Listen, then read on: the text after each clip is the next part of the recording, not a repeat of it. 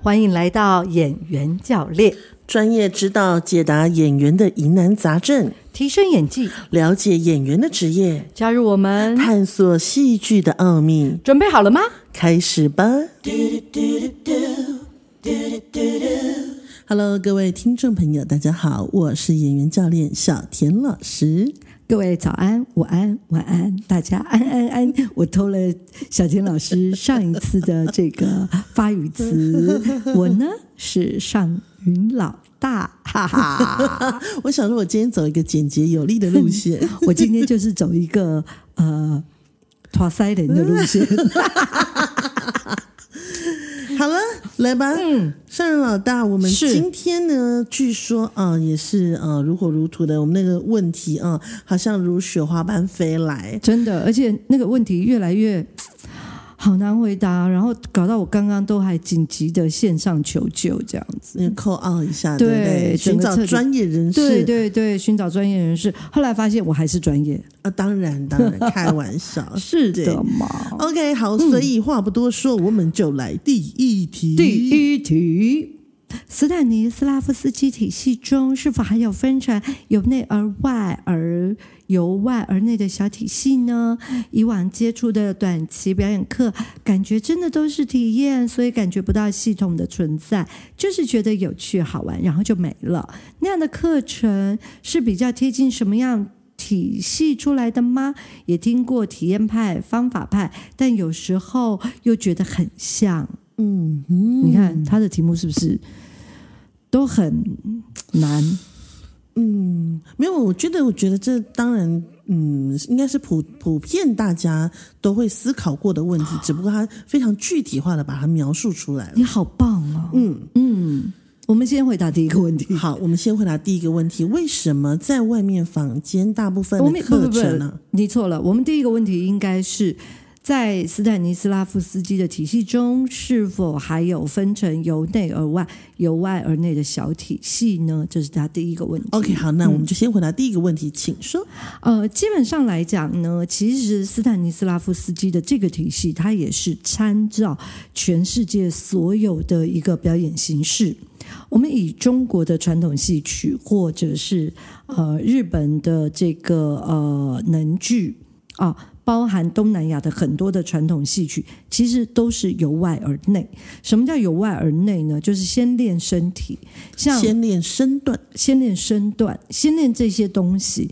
那他先不要求你，因为他所有动作都是一致的，你就是只能这么做。就是它有一些制式的，例如说我们在京剧里面的骑马，对哎，它就有一个骑马对的姿对态对，，你就要练那个，然后嗯开扫门，开门、扫堂腿，嗯对，这些东西都是你要练，它就叫由外而内。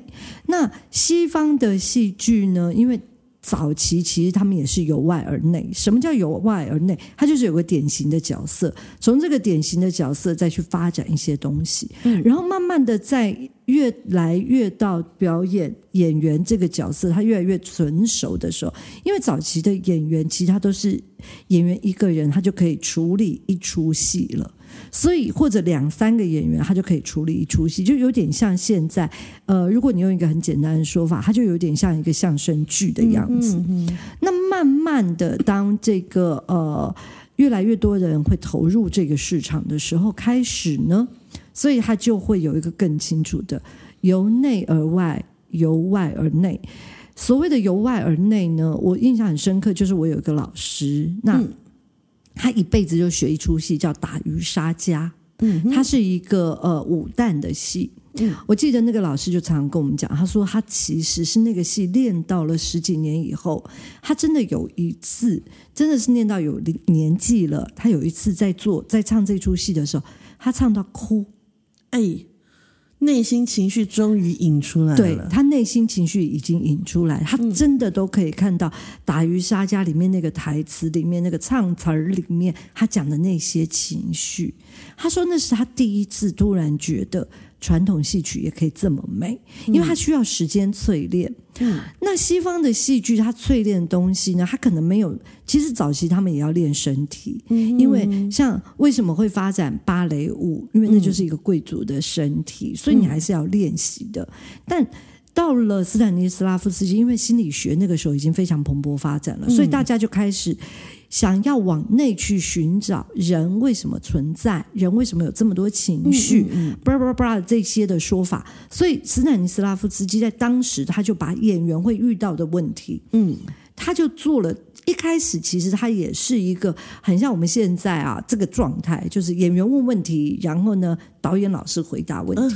他最开始其实是这样，是他嗯是慢慢在这样的过程解决演员的问题的时候，才开始慢慢的把他的教学的体系给统整下来。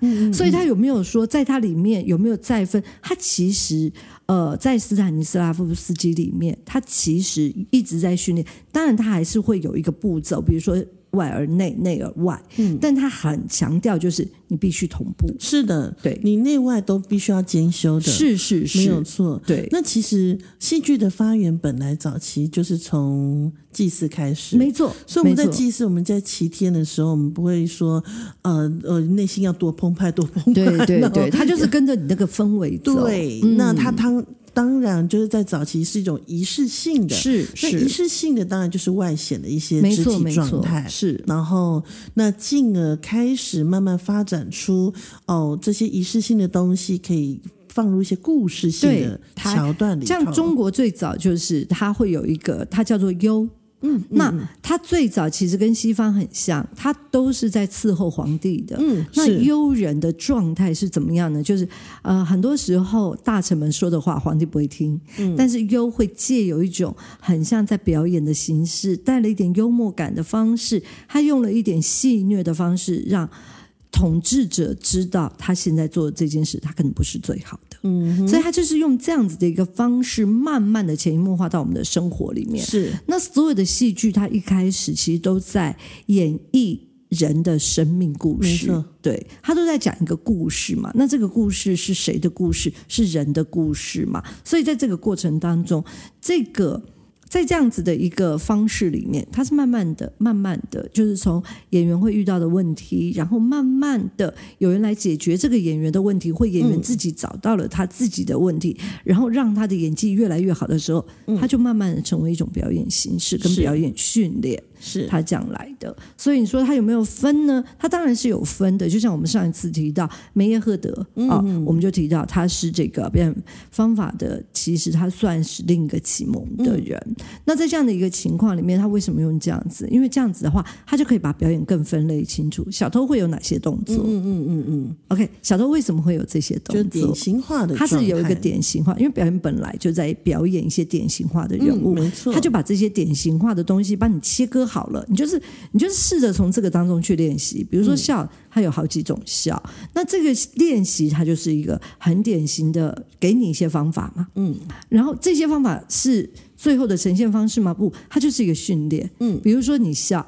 你你你露齿笑，你大笑，你疯狂的笑，你发疯似的笑，这些都是你要练习的。嗯它不是单纯的你只是透过身情绪的一个训练，嗯，它是给你一个身体外显的一个更强烈的方式，让你知道说，哦，原来疯狂的笑会是这样子，嗯嗯因为也许有我我有的时候我们的生命里面不会经历这样的事情，是没错。对，所以其实不管是由内外或由外而内，也没有谁对谁错，谁是好谁坏。没有没有，其实它都是一种方法，是那，就是这个方法都是能帮助一个演员在舞台上可以解决他在表演上的问没题，嗯错。其实都是师傅领进门，修行在个人。没错的。那如果说假设你可以在将哪一个门派，然后你可以发挥的淋漓尽致，嗯，对你来说就是好的，嗯。那或者是说，哎，你觉得你接触哪一个派系，或者是你觉得哎这个这个表演的训练特别适合你，嗯你想要往下更深入的钻研，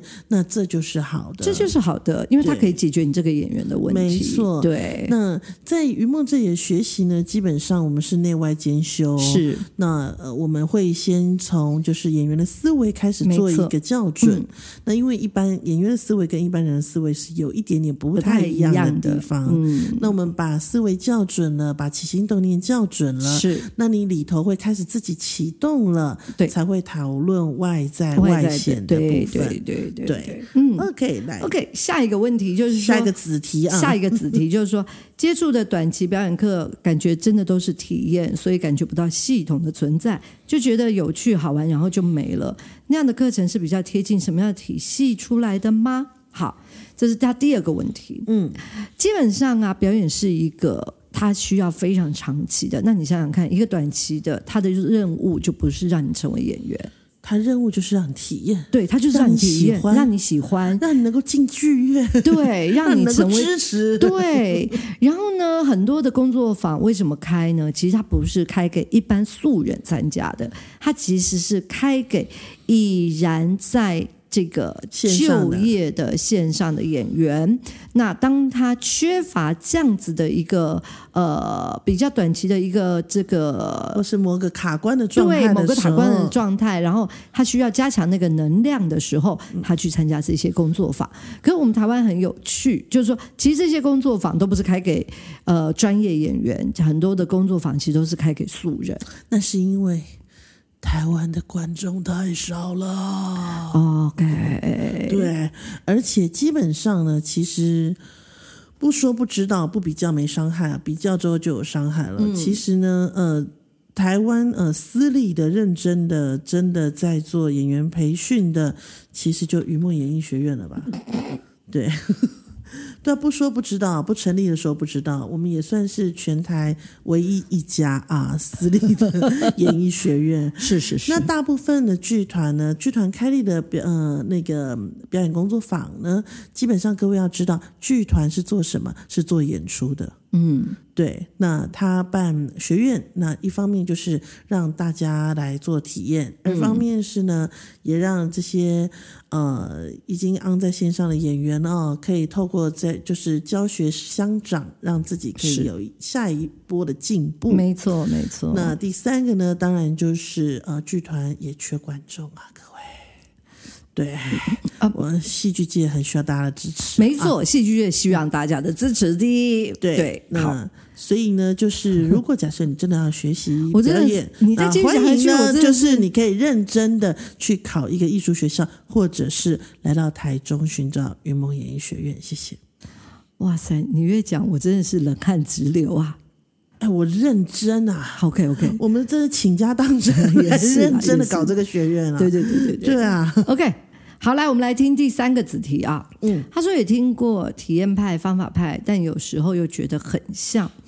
嗯，体验派、方法派，基本上表演本来就是一个体验。嗯，那要让你体验的原因在哪里？体验的原因就是让你可以去感受，然后把这些感受记记下来，然后在表演上面你可以去呃归纳分析整理，对，你可以去处理它。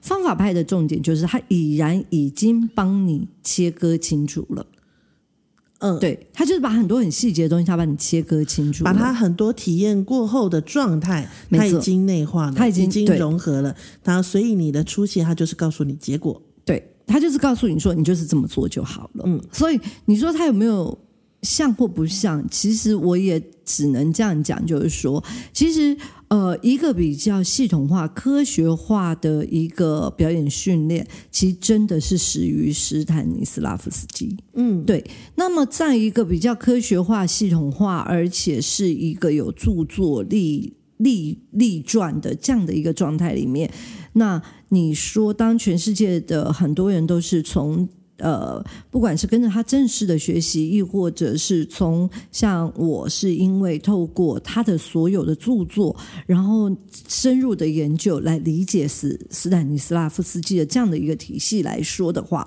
对我们来讲，其实你不管是什么派别，其实它都会有一个很重要的一个源头在那儿。那嗯斯坦尼斯拉夫斯基其实现在几乎可以讲说，他是比较呃多的这个西方表演的某一个派别的大宗师。嗯嗯，对。他你可以这样形容他。了解，嗯可是我我觉得不管怎么样，我觉得戏剧最动人的就还是在排练过程中，演员认知到角色的生命的挣扎跟美好，是然后在舞台上，演员透过就是展现角色的生命力，嗯让台下的观众去体验那故事所有的爱恨情仇的没错纠葛，然后以及戏剧里面的美好，嗯，我觉得这才是最重要的。是的，对，管他哪个门派，只要能够传达这些爱与光芒啊，都是好的。爱与光芒哇，你创立了新的词汇儿啊！哦，我觉得台湾这个社会好需要哦，我的天 哪、我的天哪，爱与对光啊，爱芒与光，OK。芒啊，好，接下来我们要进入到第二题，还是你有什么要再补充吗？没有。没有没没有我没有我没有等待第二题啊，第第二二题题这太神秘第了。第二题真的太神秘了哈。他说，配音、舞台剧跟唱歌对于第四面墙的需求是不是不太一样？那我们要先请小千老师解释第四面墙是什么挖沟。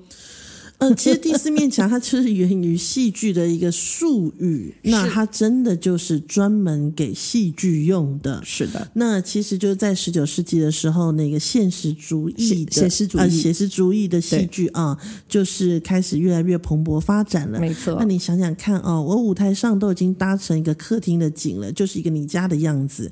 那你在你家说话聊天，呃，旁边会坐一群人吗？是不会的嘛。所以呢，那这时候第四面墙这个形容词就出现对了。这个说法，它叫做它它其实叫专有名词。是的，那第四面墙的意思就是面对观众的那一一面面墙，墙，我们称它为第四面墙。而第四面墙对我们演员来讲，它必须存在。嗯，可是这个存在它非常有趣，它不是我们一般认为，因为写实主义的戏呢，它通常都会是实景。所谓的实景就是家里啦。客厅啦，很多这样的一个地方，那这样的地方都是砖砖瓦房建造的，嗯，那在这样的一个情况之下，我面对观众的那一面应该也是一个墙，所以呢，你怎么理解第四面墙呢？它就是一个在剧场里面衍生出来观众看得到的一个玻璃墙，没可是错，我们演员是看不到的。对对。我们望向那面墙，那面墙就是一堵墙，对台下观众是不存在的。没错，所以那时候在十九世纪的时候是非常要求演员不能也不会跟台下的观众有任何的互动，没错，因为它是一堵墙啊。 是你会在你家跟墙壁讲话 吗？你会在你家看到墙壁浮出很多人吗？哎，你你你一定要这样子吗？ 我有点怕、我也有点怕，而且大家建议大家这一集不要在七月听 哦。快了，八月十五号。对，OK，所以呢，嗯，所以那是一直到就是呃近期开始，然后二十世纪了，然后才开始有人在提出我们要打破第四面墙。是 的，所以那时候就开始有些戏剧，它会趁着观众都已经带入到故事里了，嗯，已经沉浸在故事氛围里，跟着戏剧的节奏在前进的时候是，突然间演员会突永然永跟无人敢对，演哦员只是被不路。好，拍手拍手哦多拍手下拍手多下哈， 哦，谢谢配音哦。 OK OK， 对，演员会突然间跟观众说话，嗯啊，那这是为了，这是导演为了要增加那个戏剧效果，而且他其实是要刻意的打破观众的沉浸度，就是他对要用这种方式强迫你从这个剧这个剧情沉里浸面里头对再抽离抽出来离。出来，他需要你用一个更客观的角色没错角度来看待这出戏。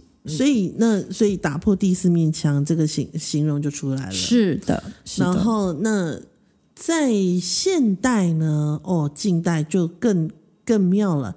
近代很多的戏，例如说上剧团的戏啊，是几乎每每都是在打破第四面墙，嗯，墙内墙外都融为一体了啊，也没有你我你我他之分了，这样子。是对，所以第四面墙，呃，不一定现在非得这么严谨的在处理了。嗯嗯嗯。那如果说我们把它放到配音或是歌唱里头，是。我们来听听专家怎么说。哎，是的，呃，因为我们就很快的赶快联系了南英老师，南英老师说。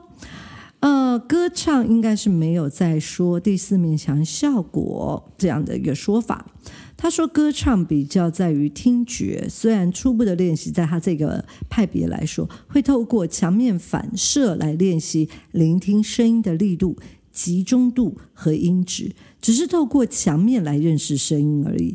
墙面也只是一个工具，在录音室也可以透过麦克风和耳机的聆听，听懂了这个听觉，在空旷的场地和密闭空间才会知道身体要做什么。因为流行唱歌呢，还是要透过器材的之间的压缩与输出，产生更大的声音，所以角度还是以听觉为主。所以其实没有第四面墙这个概念。那至于配音的第四面墙呢，基本上来讲。配音会提到第四面墙，我觉得是声音里面它的亲和度，嗯，到要到多少？我是这么觉得。他我我觉得我对于配音的认识就是他是、呃替角色发声，嗯，所以等于他是角色的声音，所以他应该连配音员的呃情绪情境也会融在那个角色里是哦。那所以他的专注力应该都是全神贯注的在那个角色上，应该不会去留意有没有强不强的问题，嗯，对吧？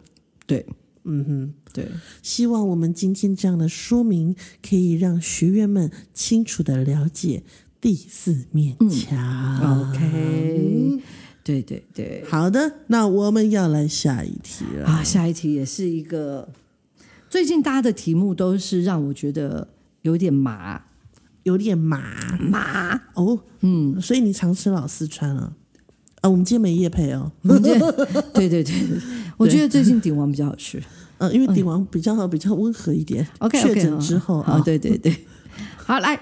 这个问题是说，在演对手戏的时候都有一个策略哟，就是将主导权交给对手，而我就负责配合对手的话语进行反应或回复，就有点像相声里吴兆南老师跟魏龙豪老师演对话的节奏一样。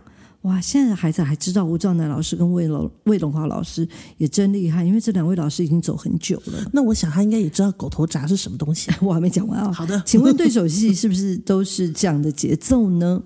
来人呐、 怎么地拖出去斩呐、啊？基本上啊，嗯，我要跟这位呃实习演员说，这个不是对手戏的正确节奏。对、没错，嗯对，小金老师，你要不要继续往下讲？就是我们在舞台上演戏啊，就是基本上虽然我们是替角色来做一个就是他的人生的诠释，但是身为演员的我们，我们还是要有觉察力的。就是镜头在哪里，你不要老被人家挡住嘛。就是你知道，我们最常听导演说一句话：演员要会找饭吃。嗯，你灯光在哪里，灯区在哪里，你就该站在灯区下。你非站在没有光的地方，你演给谁看呢、啊？真的，你是表演者，表演者就要有演给观众看嘛。嗯表演者想要站在台上，就是为了要获得观众的肯定跟掌声没嘛。错，那今天你把你所有的决定权通通给了别人，嗯那有点怪。如果这一场又是超怪你，的，如果这一场又是你是主戏的时候，对，嗯，他就更奇怪了，天哪，孩子、啊，你怎么会这样演戏啊？ 千万不可以不啊！可以哦。你要有正确的呃分辨能力。没错，今天主席是别人，我们不抢，我们安分、嗯啊，这是对的。对的，今天主席在你身上，千万不可以认为你都要依靠着你的你的伙对手伴，对，因为你才是那个主动发球的人，没错，对这整场的能量得靠你撑起来、没错，，没错，啊你一直靠着别人，你就像水蛭一样，这不捏死才奇怪，对吧？呃啊、你又定格了， 对，不是，因为我一听到水 蛭，我就定格了。你知道我们小的时候还是还是在水沟会看到水蛭，我有被水蛭吸 过。 Oh my god，痛死很了，痛这拔不出来的。嗯，我们后来是用盐，哦哦，用盐可以，可是对还是痛痛就痛痛。Oh my 你 god！懂我在讲意思吗？所以你讲到水蛭，我就觉得，呃，对，对呀、你看嗯多讨人厌的生物， 所以你得自己靠自己。你在舞台上，你就像个独立的个体，没错。你是一个懂得怎么去合作的人，你是一个懂得怎么去协调舞台上能量的人。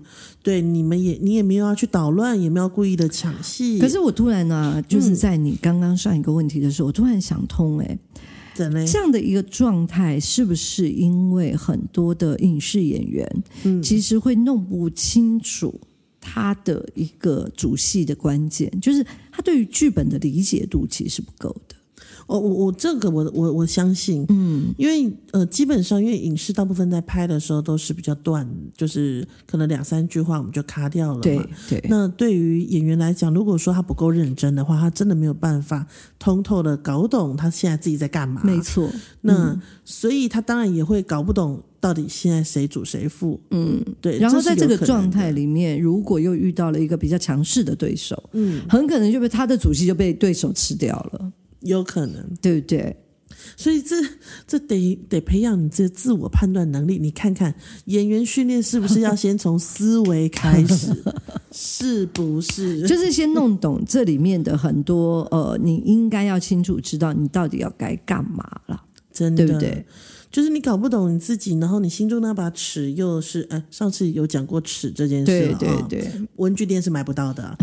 对，那个尺一直晃来晃去，那当然你自己的底线是什么，你自己也搞不清楚。没错，。演员千演员千万不可以这样子、嗯，如果你弄，如果在就是演员其实最怕的就是在你创作的时间你暧昧了，对对，没错。嗯，暧昧矫情，然后又分不清楚东西南北，没错，它其实就会造成你在表演里面的困扰，而且你这样进步会很难哦。嗯，真的会有难度。所以这里收拢一下啊、期许所有的实习演员们，嗯，在每一场戏上演之前，请你一定要搞清楚，你在此时此刻你扮演的角色，他到底在这里他的任嗯任务务是是什什么么？？对，嗯对，那、在编剧底下，他要完成的是是什什么？么？在演员哎，在导导演演的的眼中，对，他要他要代表代表的是什嗯么？他要代代言或者替他去做很多表达沟通的一个方向会是什么？没错，嗯，那千万不要把你的光环让给别人。没错，好的，时好的间也差不多了，休息的的过去了。是今的，仔日就欢欢喜喜要到这为止喽。是，的，咱来邀请这个最近。小唱歌小到要死的 小田老师来唱两句喽，喂，海我用用唔知要安怎讲哦。 只是庸庸无人讲，我唔知要如何， 想要问你有影 无？再见，下礼拜见。下周见了，拜拜。